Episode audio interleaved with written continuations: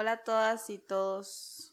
Saludo primero a las mujeres porque nos escuchan más mujeres que hombres. Pero bueno, espero que estén bien. Eh, segundo día.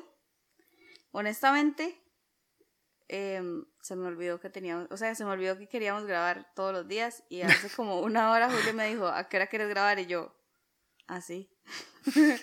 Pero bueno, aquí estamos, segundo día. Razón por la cual también duramos meses de no grabar, porque también... Sí, creo que el problema soy yo en realidad. Em, pero bueno, gracias por escucharnos. Em, la verdad, siento como un compromiso con las tres personas que nos oyen por completar esta semana. bueno, tal vez no son tres, tal vez son seis. Sí. Em, nada, estamos listos. Tenemos un tema vacilón interesante. Creo que eh, muchos ya, ya lo conocen, pero bueno, vamos a ver cómo nos va. Pero bueno, empecemos con la cumbia.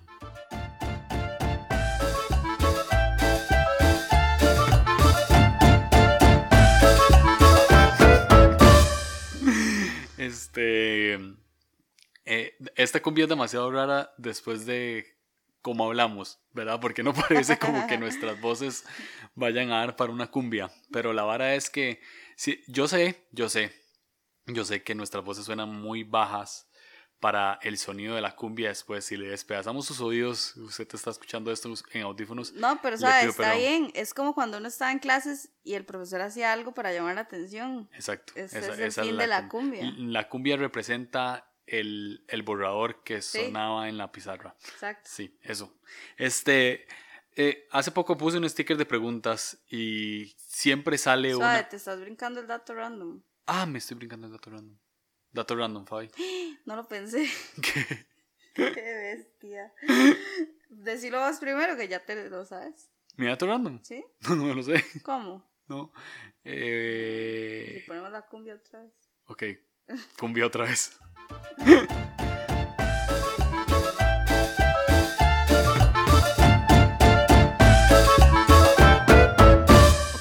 mi dato random es que en este momento formo parte de tres podcasts. Y puede ser que forme parte de un cuarto. Ese es mi dato random, sí. Tengo un dato random tuyo. A ver. Cuando, todas las mañanas cuando te despertas, esté yo dormido o despierto, decís, pásame el celular. Pero porque, o sea, vos insistís en dormir en el lado del, de la orilla de la cama. No, pero ¿por qué no respetas mi sueño? Yo me porque yo me levanto primero, lo lógico sería que vos, que vos duermas del lado de adentro, pero no querés, y entonces me tienes que pasar el teléfono. Sí, entonces inmediatamente Fabi me pide el teléfono y después los lentes. Yo estoy dormido, o sea, generalmente siempre que yo lo hago estoy dormido. Hmm. Pero ya sé que es algo. Y es demasiado molesto porque todos, literalmente todos los días es como, pasame mi teléfono y me pasas cualquier otra cosa. O sea, es como... Y siempre es como... Ah. Pues a veces me pasas el teléfono tuyo o lo que sea que haya en la mesa y me enojo. Entonces como, Julio, mi teléfono, mi teléfono, esto no es mi teléfono. Sí. Pero bueno, es parte de la convivencia y es algo de lo que vamos a hablar hoy. Este... Ah, como les estaba diciendo, antes de que mi querida esposa me recordara que tenía que decir dato random, es que, bueno, siempre que pongo sticker de preguntas nos, nos preguntan que cómo hacemos para convivir el uno con el otro. Pero generalmente lo hacen así. ¿Cómo hace usted siendo nueve para convivir con una ocho? Gracias a todas las personas que son así de delicadas y discretas. Exacto. Entonces, para los que no saben qué significa nueve y, lo, y no saben qué significa ocho, esto se da porque en el otro podcast que yo tengo, de los 7000, en uno que se llama Línea Curva, eh, hice una serie de algo que se llama Enneagrama. Entonces ya la gente me agarra de, de pochimbol en el enneagrama, ¿verdad? Y siempre me preguntan varas del enneagrama. Para la gente, no toda la gente que escucha ese podcast escucha este, pero si usted escucha los dos, quiero decirle que no, yo puedo hablar de otras cosas. yo algo. yo algo, yo algo. Y por otros temas. Exacto. Entonces, este, imagino que es porque es un tema que más o menos está de moda y no todo el mundo eh, tiene podcast que habla al respecto. Pero el punto es que... Eh, voy a explicarles un poco de manera rápida qué es el enneagrama. ¿ok? El enneagrama es una herramienta de autoconocimiento, es como un test de personalidad, pero es más que un test, es, se, diría que es como un mapa para conocerse a sí mismo y dicta nueve tipos de personalidad, como lo dice el nombre, N de 9 y grama de... de no es... Eh, ¿Dibujo? El dibujo sí, pero tiene un nombre. Bueno, este, el pentagrama tiene 5, el enegrama tiene 9. tiene 9 picos. Entonces, eh, de hecho, si bien el símbolo parece un toque sata, no lo es. Em, y dicta nueve tipos de personalidad eh, que no sé si vos querés iniciar con el 1. Ok. Ok, el 1 Em, bueno, se les dice o tienen como varios nombres, cada, cada número tiene varios nombres como em, principales que se les da.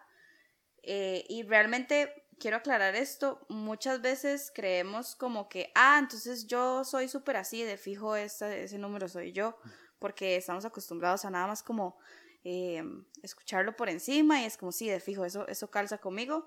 Entonces, lo primero que les quiero recomendar es no se dejen guiar como solo por la etiqueta del número porque realmente es mucho más profundo que eso. Pero bueno, es un anuncio.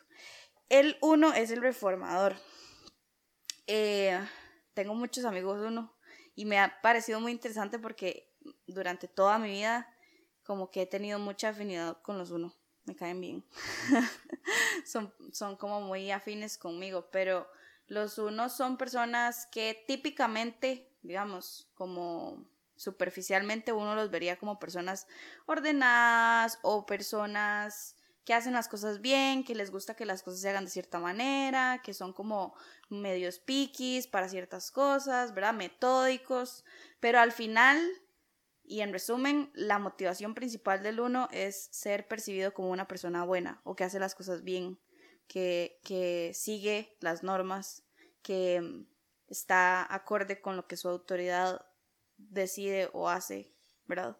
Entonces, em, les recomendamos em, que vayan al Instagram de Soy mi tipo, porque él describe muy, muy bien cada personalidad y em, pues que lean un poco al respecto, pero a grandes rasgos, ese es el uno. Sí. Luego se, seguiría el dos, que es el ayudador. Um, e, e, esta persona es, eh, este tipo de personalidad generalmente es la que se da por los demás y tiene una necesidad de ser necesitado. O sea, su deseo básico es ser necesitado. Y amado, en, como y amado a cambio. Exacto. Entonces, eh, son personas eh, que por fuera se ven muy generosas, muy amenas, este, pero todo eso lo hacen para recibir tal vez algo de vuelta o simple y sencillamente para que la gente sepa que están ahí para ser necesitadas. Me parece muy interesante algo de los dos y es que la mayoría de dos que conozco, mujeres, no, no conozco muchos hombres, pero la mayoría de los dos que conozco son como, hey, qué lindo suéter, hey, qué lindo su pelo, como que están muy, muy pendientes de, de hacer sentir bien a la gente con ese tipo de cositas. Este, algo muy interesante de los de los tipo 2 es que este, se, mueven como por sentimientos, ¿verdad? O sea, eh, sí, expresan sus emociones eh, constantemente, por esto esto de que pasan halagando a la gente y así. Y sí, o sea, básicamente ese es el tipo 2, el, el ayudador, el que siempre generalmente están por los demás. Ok, el tipo 3 normalmente se le dice el triunfador, es como esta típica persona que es súper orientada al éxito, como full inyectada de no, hagámoslo y lo vamos a hacer bien y vamos, ¿verdad? Y vamos a salir adelante y conozco muchos, muchos, muchos tres. De hecho, creo que Julio coincide conmigo con esto y es que las redes sociales está súper llena de, de personas que son tres porque eh, son personas que necesitan estar constantemente haciendo algo, sea cualquier cosa, o sea, proyecto tras proyecto, son estas personas que no pueden estar como nada más haciendo una sola cosa, necesitan hacer tres, cuatro, cinco y hacerlas todas bien. Em, porque su deseo básico es ser exitoso. Ajá, naturalmente les va bien porque de verdad le ponen mucho. Igual naturalmente les cuesta mucho como reconocer una derrota o reconocer que se equivocan o que algo salió mal, ¿verdad? Porque de verdad el éxito es como lo primordial en sus vidas. Em, creo que muchas empresas están llenas de tres exitosos y, y, muchos tres están en redes sociales porque les encanta dar su opinión, estar constantemente eh, hablando de temas que estén en tendencia o... Hacerse notar. Exacto. Sí. Algo importante aquí, antes de iniciar con el tipo 4, es que el enneagrama se trata de lo que de, no se trata de lo que hacemos, sino de por qué lo hacemos, ¿verdad? Todo tiene que ver con motivaciones. Este, como, lo, como dijo Fabi al inicio, no se dejen llevar por las cosas superficiales que estamos diciendo, porque vamos a decir un montón de cosas que son superficiales, pero todo tiene que ver con la motivación interna. Eh, el tipo 4 es el romántico. Este, generalmente son estas personas que les gusta el dolor y son percibidas como personas raras por los demás. Para que se den una idea, Edgar Allan Poe es un tipo 4. Este, son, son estas personas eh, melodramáticas. Sufren mucho, sí. es como que les gustan, ¿verdad? La, e, e, el, sentimiento de, tristeza y dolor, logran sacar cosas buenas de eso. Eh, generalmente hay cuatros que, que, se vuelven buenos poetas o buenos músicos porque saben eh, internalizar bien sus, interiorizar bien sus emociones. Entonces, este sería el tipo 4. Ok, y el 5, que también soy fan de los 5, me encantan, me caen súper bien. Em, el tipo 5 se le dice investigador, ¿verdad? Esa es como su etiqueta básica.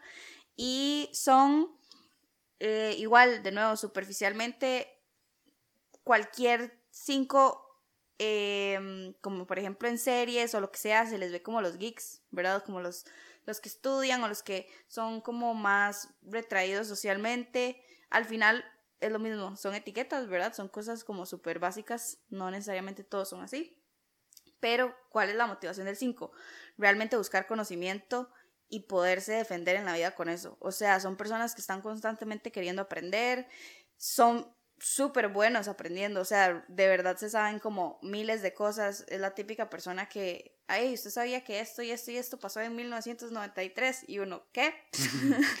¿verdad? O sea, tienen datos para todo, eh, pasan constantemente estudiando, pasan constantemente llenándose de información y em, son muy, muy chistosos en el tema de...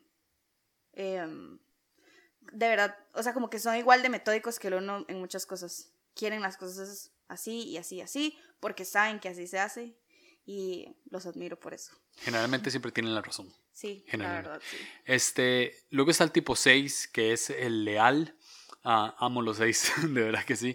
Este, los 6 yo diría que hacen funcionar el mundo. O sea, son estas personas que siempre están pensando en el futuro, pero que generalmente de una manera negativa. O sea, está pensando en cuál puede ser el peor escenario y cómo hacer para resolverlo.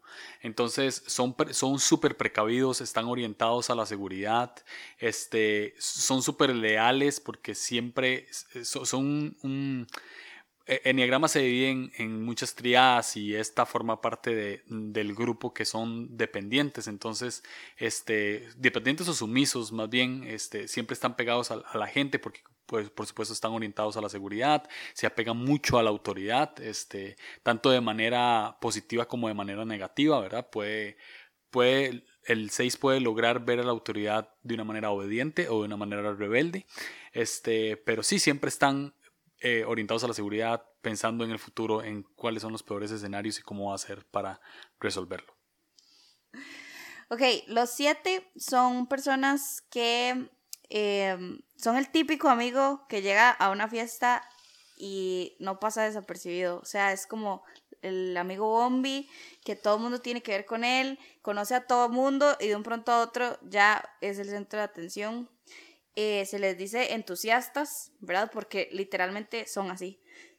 Eh, siempre ven la vida como en su mejor lado, em, quieren que todo el mundo esté como pasándola bien, riéndose. Si hay alguien triste, necesitan levantarle el humor a esa persona. Eh, hablan un montón.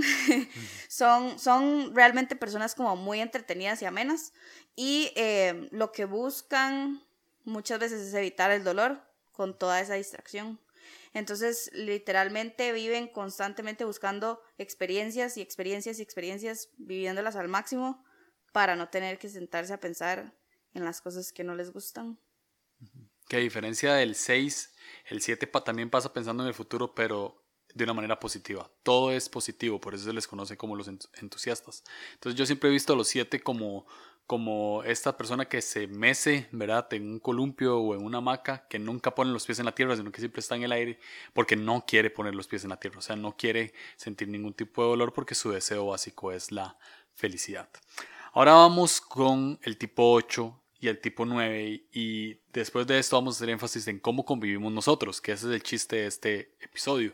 El, el tipo 8, que mi querida esposa es un tipo 8, es el conocido como el poderoso son estas personas dominantes eh, que siempre van adelante, que son líderes natos, eh, que generalmente eh, imponen su opinión, imponen su voz, imponen su presencia. Un 8 entra a algún lugar y domina literalmente el cuarto, o sea, domina la reunión, puede dominar todo, este, y están como en cierto sentido obsesionados con el, con el control o con tener el control. Y pues su deseo básico es dirigir su camino en la vida, ¿verdad? Este, mi querida esposa es un tipo 8. Gracias, gracias. Em, usualmente nos perciben como personas muy intimidantes, pero es muy interesante porque, ojo lo vacilón, em, me ha dado la tarea como de entender cómo ciertas personas me perciben y em, mucha gente, incluso en redes sociales, son como, no, súper linda, súper buena gente, ¿verdad? Súper amable. Y otra gente es como, no, esta madre a mí me da miedo, yo no le quiero decir que se equivocó, no le quiero decir que, que necesito, ¿verdad? No me piden ni favores, se los piden a Julio para que me diga a mí.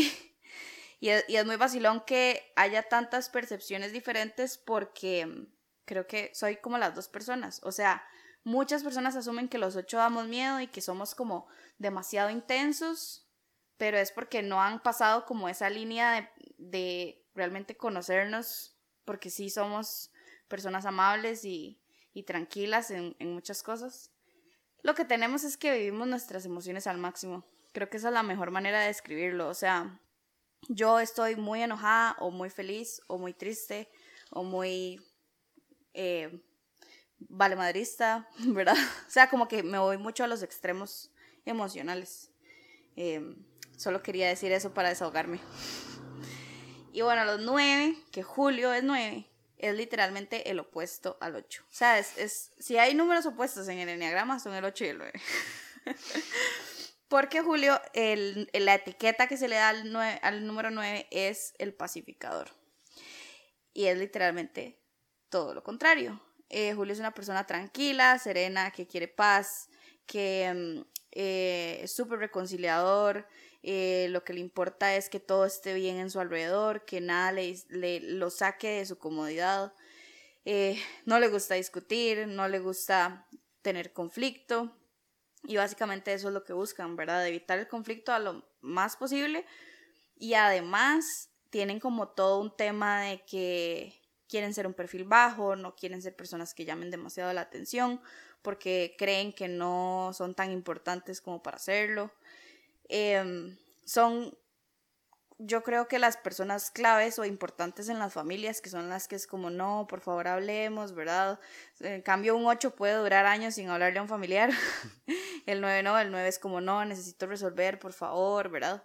Entonces es muy interesante porque el 8 naturalmente busca conflicto o, o vive en conflicto porque es como, ok, no, esto no me parece, ¿verdad? En cambio el 9 es como, bueno, no, hagamos lo que usted quiera, ¿verdad? Para que todo esté bien. Entonces, de eso más o menos queríamos hablarles, porque últimamente nos han preguntado mucho, como, Mae, ya en serio, ¿cómo hacen ustedes para vivir? O sea, ¿cómo se llevan bien? Porque somos tan diferentes y porque también la gente, pues, em, cree de una manera superficial que como somos opuestos, naturalmente no, no vamos a, a coincidir o a tener química. Sí, algo interesante de los nueve es que forma parte de un grupo de reservados en el enneagrama. Entonces, eh, generalmente son personas que se muestran tímidas, porque creen que su voz no es importante, creen que su opinión no es importante, porque creen que ellos en sí no es importante. Y ahora ya después de que vimos toda la explicación y antes de entrar a cómo convivimos Fabi y yo, les recomiendo varias cosas. Una, ir al perfil de Soy mi tipo, que ya Fabi lo dijo, para que, por si quieren empaparse un poquito más sobre el enneagrama. Dos, hacer un test que se llama testenneagrama.com. El test no es definitivo, el test no... Es como una guía. Exacto, es nada más una guía. Eh, te va a dar un número y lo que tienes que hacer es, pues, leer sobre ese número y ver si si te identificas o no. Y lo bueno es que lo hables con personas de confianza, o sea, con familiares o amigos que te conozcan muy bien y que te digan, sí, ese tipo de persona, vos tenés ese patrón de personalidad o no. Y para hacer el test hay que ser mega paciente, paciente y mega honesto, porque es un test largo, como de 128 preguntas, y hay que, pero es, es muy útil. Sí, vale muchísimo la pena porque em, nosotros lo encontramos hace casi dos años, tal vez. Un poquito más. Bueno, no, bueno, por ahí.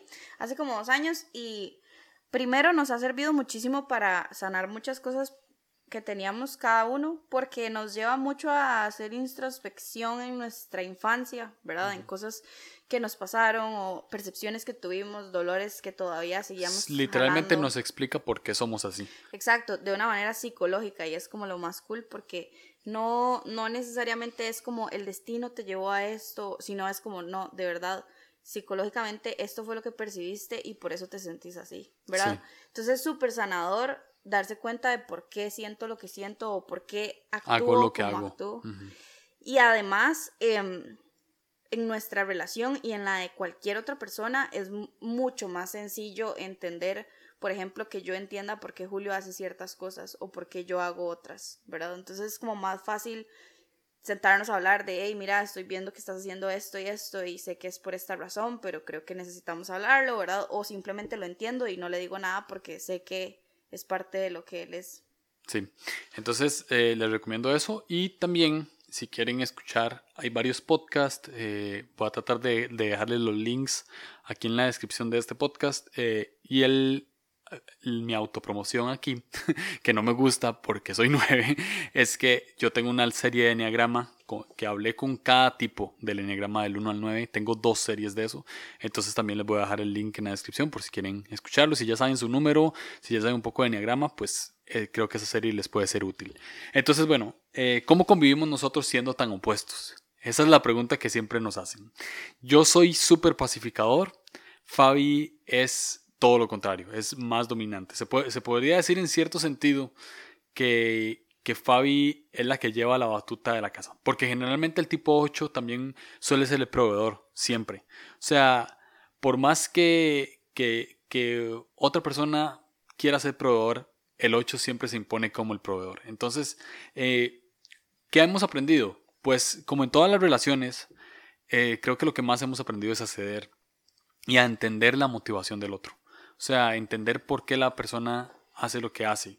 Eh, algo que, que el enneagrama ayuda también, como dijo Fabi, es conocer nuestra herida o nuestro mensaje infantil. Y eso, pues, es súper útil para a la hora de ser adultos, de saber por qué hacemos muchas cosas que hacemos. En el caso de los ochos, los ochos, pues, siempre han vivido una, o sea, generalmente vivieron una infancia un poco eh, hostil. hostil, sí, este, percibían de sus, de sus papás que, que, pues que ellos podían solos y que nadie los tenía que, que mandar ni dominar porque ellos simple y sencillamente podían solos y, y podían salir adelante, sea como sea. Este, entonces Fabi en la casa es, esta es este tipo de persona que ella puede, ¿verdad? O sea, ella puede, ella puede tener el control, ella puede hacerlo y generalmente no quiere que nadie se interponga en, en que ella puede, ¿verdad? Y, y pues cuando ella no puede, porque claramente en cierto sentido no puede, mi motivación, que es tener la conexión y tener la paz, pues lleva a tener que, o sea, a, a, yo necesito que ambos tengamos paz en ese momento. Entonces, ¿cómo me has visto vos a mí? Eh, de, no, o sea, yo creo que la mejor manera de describirlo sería que todo lo que yo necesito, o, como por ejemplo, yo necesito sentirme productiva, ¿verdad? Yo necesito que, que las cosas estén bien, estar seguros, ¿verdad? Necesito em, tener, tener noción o conocimiento de cómo estamos. Por ejemplo, em, si, si veo que vamos a tener como un mes corto de dinero o así, yo necesito asegurarme que antes de que termine el mes todo esté bien, ¿verdad? Entonces, Julio es al revés, Julio es como de que no, todo bien, y él es súper relajado y, y, es como más... Em, Llevadero. Ajá, además le encanta tener días de no hacer nada, yo no puedo tener días de no hacer nada, ¿verdad? O sea, me cuesta muchísimo. Si, si los tengo es porque estoy muy cansada, muy, muy cansada. Pero creo que hablando de enneagrama y hablando en general, como cualquier relación, a nosotros lo que más nos ha servido es de pues tener gracia con el otro, ¿verdad? Porque sí hemos tenido momentos en los que es como que ya no soporto esto de vos, ¿verdad? A mí me pasa mucho que a veces Julio es como que no, es que tengo pereza, es que no quiero hacer nada. Y para en el caso de él es como muy constante. Y ojo que tampoco quiero decir que es como que está súper bien y tengo que dejar que eso pase el resto de la vida, sino que tengo que entender que él está acostumbrado a eso y que yo me enoje y le grite y, me, ¿verdad? y me ponga súper mal con él, di, pues no va a cambiar las cosas de la noche a la mañana. Entonces, eh, en mi caso también, o sea, yo tengo muchos temas que Julio les puede explicar, que, que él, él, él entiende que yo voy a irlo mejorando conforme pasa el tiempo, no, no solo porque él quiere. Sí, igual que, o sea, como toda relación se trata de paciencia y se trata, y se trata de tolerancia. Lo bueno de conocer las motivaciones es que uno sabe desarrollar esa paciencia. O sea, ya la, ya la paciencia tiene una razón de ser. Ok, ya sé que Fabi tiene la necesidad siempre de tener el control. Entonces voy a tratar de tener paciencia con eso. Porque el enneagrama no, no nos define. Simplemente nos dice porque hacemos lo que hacemos, ¿verdad? Entonces es más fácil corregir las cosas sabiendo cuál es nuestra motivación y es más fácil entender a otra persona sabiendo cuál es su motivación. Este, algo que también creo que a mucha gente le pega como su ego y es que existe una cultura machista en la que tampoco se puede percibir que, por ejemplo, el hombre no sea el que provee o el hombre no sea el que tenga como la, ¿verdad? E, este típico dicho pésimo que es como, ah, sí, es que ella, ya sabemos quién tiene los pantalones en la casa. Ay, no lo ¿Verdad? O sea, si es así, Fabi, literalmente ella tiene los pantalones en la casa porque esa, además esa es su personalidad, sea hombre o sea mujer, ¿verdad? O sea, eso no, no tiene nada que ver. Y, y, lo cool de todo es que ya yo aprendí a, a, vivir con eso, ¿verdad? O sea, tal vez otro día después podemos hablar de machismo, de cómo existe un chip machista, de, cómo, sí, de cómo existe un chip machista pero, pero también es como, ok, ya yo sé convivir en que la persona que quiere tener el control, la persona que quiere ser la proveedora es Fabi porque esa es su naturaleza. ¿Y qué pasa cuando esa es su naturaleza? Pues que eso le va a salir más natural y le va a salir muchísimo mejor que a mí. Y me gustó mucho algo que hablamos con Sofi hace como dos semanas.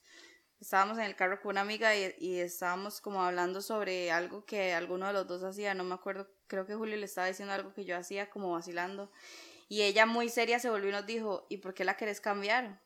Si esa es ella, o sea, déjala, deja que ella viva su esencia, porque no es algo que le haga daño a nadie, ella necesita ser así, ¿verdad? Y mm, me parece muy interesante, o sea, eso como que abrió una puerta también para pensar no solo en nuestra relación, sino en las relaciones que otras personas tengan. A veces queremos limitar a alguien con algo que hacen que no nos gusta, ¿verdad? Como por ejemplo, eh, algo típico que Julio y yo nos reclamamos es, es que vos, Julio me dice, es que vos no puedes estar tranquila, no puedes estar quieta, siempre quieres estar haciendo algo. Y yo más bien le digo, ma, es que vos siempre quieres estar metido en la casa sin hacer nada y sentado en el sillón, ¿verdad? Y aquí, ¿y quién nos dice a nosotros que estamos mal? ¿Verdad? ¿Quién le dice a Julio que está mal o quién, quién me dice a mí que estoy mal? Al final de la esencia que cada uno tiene. Y es tratar de encontrar un balance en esa esencia. Exacto. O sea, creo que uno de los balances que nos caracteriza a nosotros es que Fabi es la que es más productiva, Fabi es la que va más adelante, Fabi es la que más representa en cierto sentido. Pero Fabi tiene, o sea, esas son sus fortalezas, pero tiene una debilidad como tipo 8 y es que cuesta relacionarse. Porque generalmente los tipo 8 tienen un serio problema de confianza, o sea, cree que todo el mundo los va a traicionar porque así percibieron el mundo. Eh, en mi caso, en el caso de un tipo 9, eh, más que todo como yo, que soy tipo 9 de, libro, literal, es que mi fortaleza compensa la debilidad de Fabi y es que yo soy la persona relacional en, nuestra familia, ¿verdad? En esto que estamos creando. O sea, si, si hay un pleito entre nosotros, este, generalmente yo soy el que va a buscar la reconciliación, porque mi necesidad de, tener paz es fuerte. Entonces, eh, yo soy el que puedo reconciliar a Fabi con amigos, soy el que puedo reconciliar a Fabi con, con, familia si está enojada con la familia. O sea, soy el que la puedo centrar en, ok, tenés miedo de que todo el mundo te traicione, pero no todo el mundo te, te está traicionando. O sea, puedes confiar en la gente. Entonces, también se, se compensa esa sus fortalezas con mis debilidades. Por ejemplo, esto que dice Fabi, que suena muy feo, pero es verdad de que me gusta estar en la casa y más sentado en el sillón, ¿verdad? Generalmente, o sea, el pecado del tipo 9 es la pereza. O sea, si ustedes me preguntan, yo soy una persona perezosa. Y Fabi me hace ser 100% productivo. Entonces, lo bueno de que conoce mis motivaciones es que sabe que puedo ser una persona productiva porque también está en mi esencia de 9. El enneagrama es todo un mundo, o sea, tiene muchas cosas, nos entrelazamos con otros números también. Entonces, por ejemplo, Fabi logró notar que, que, las cosas que yo puedo hacer bien y me gusta hacerlas, entonces son a las que ella me puede dirigir. Entonces, por ejemplo, hoy cociné bien. hoy condimenté bien el pollo y las papas.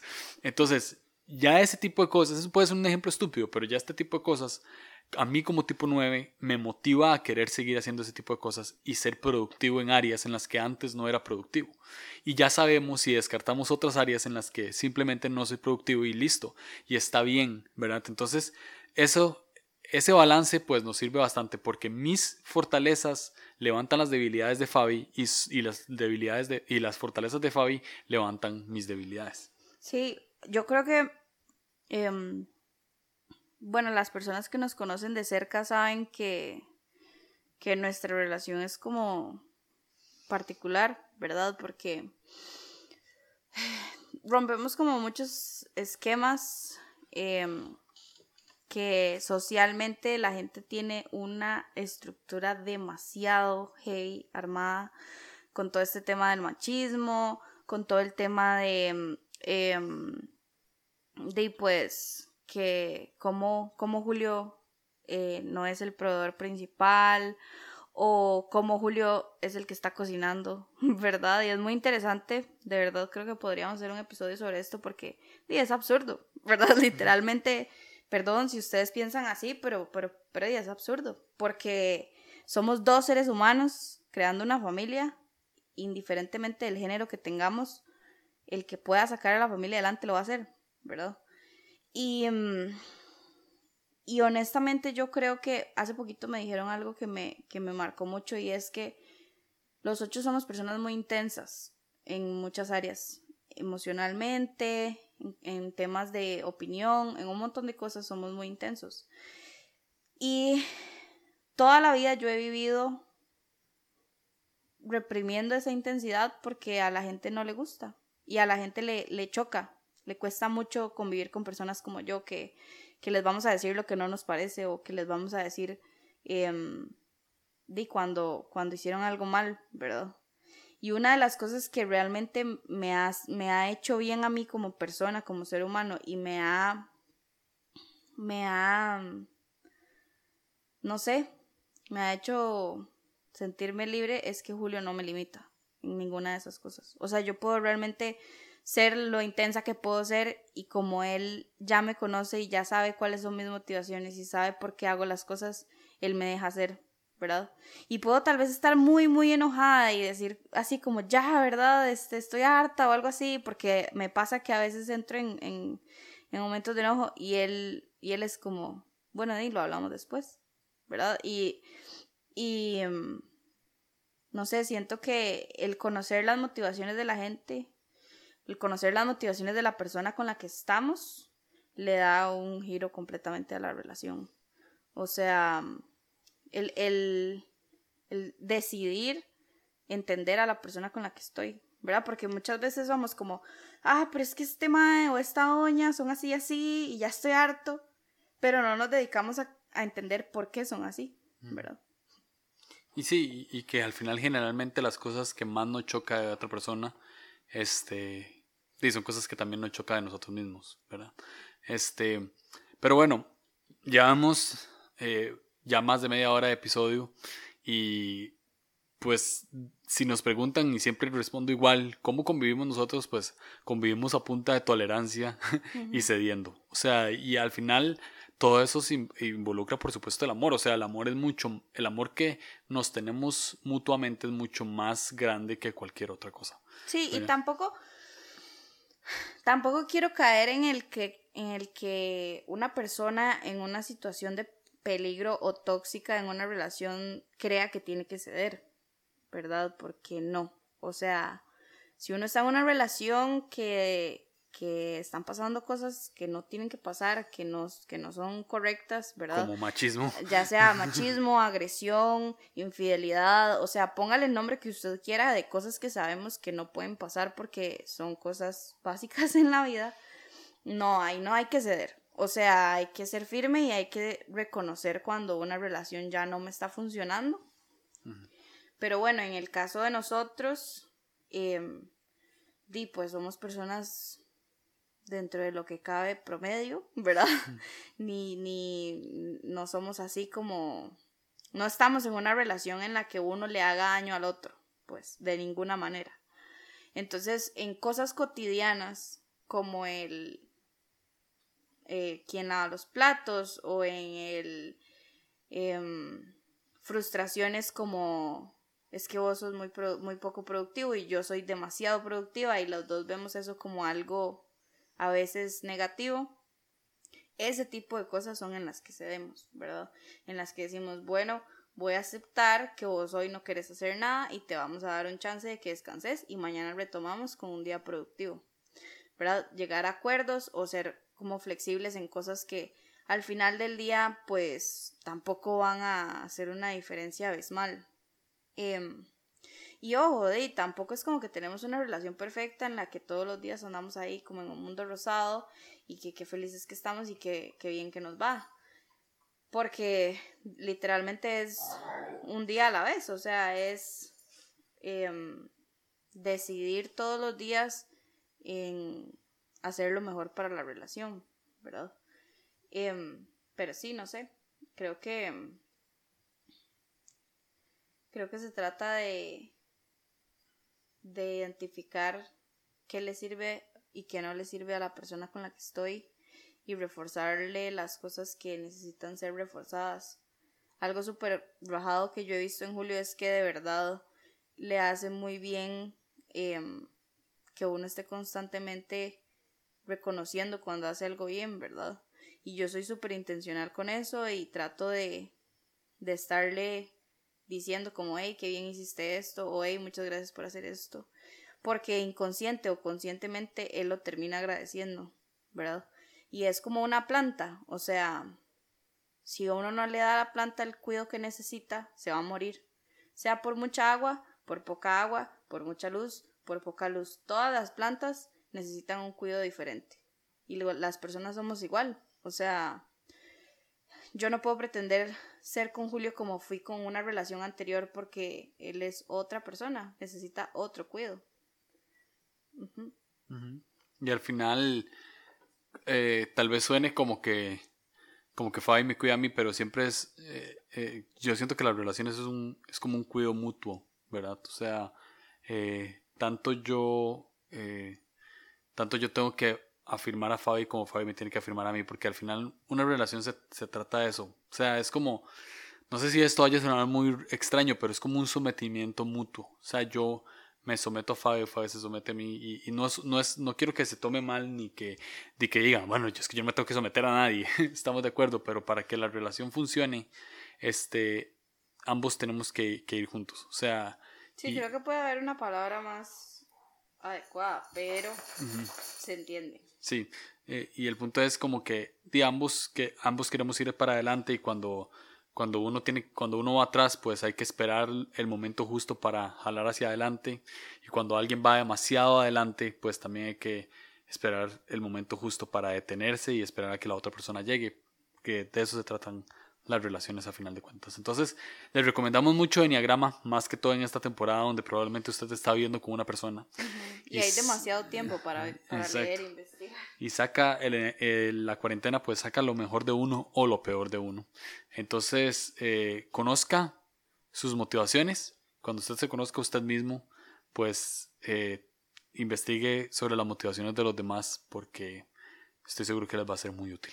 Sea Enneagrama, sea cualquier otro test de personalidad, utilice el que sea, pero, pero trate de utilizar estas herramientas para generar empatía tanto con usted mismo o misma como con la otra persona. Entonces sí, eso sería creo que el episodio de hoy. Sí, em, de nada más para cerrar, de verdad les recomiendo demasiado em, interiorizar sobre ustedes mismos a mí me cambió la vida. Creo que em, nunca había tenido tanta gracia conmigo misma hasta que entendí por qué hacía las cosas que hacía. Y creo que muchas veces vivimos sin darnos cuenta de que nos, nos, o sea, somos demasiado duros con nosotros mismos o, o al revés, ¿verdad? Somos negligentes con el tipo de comportamiento que tenemos con la humanidad. Entonces no hay nada mejor que ser consciente de eso. Y sí, hagan ese test si quieren, nos cuentan, nos escriben con su número si, si nos quieren decir cuál es y, y nos hablamos mañana, supongo. Ya. Chao.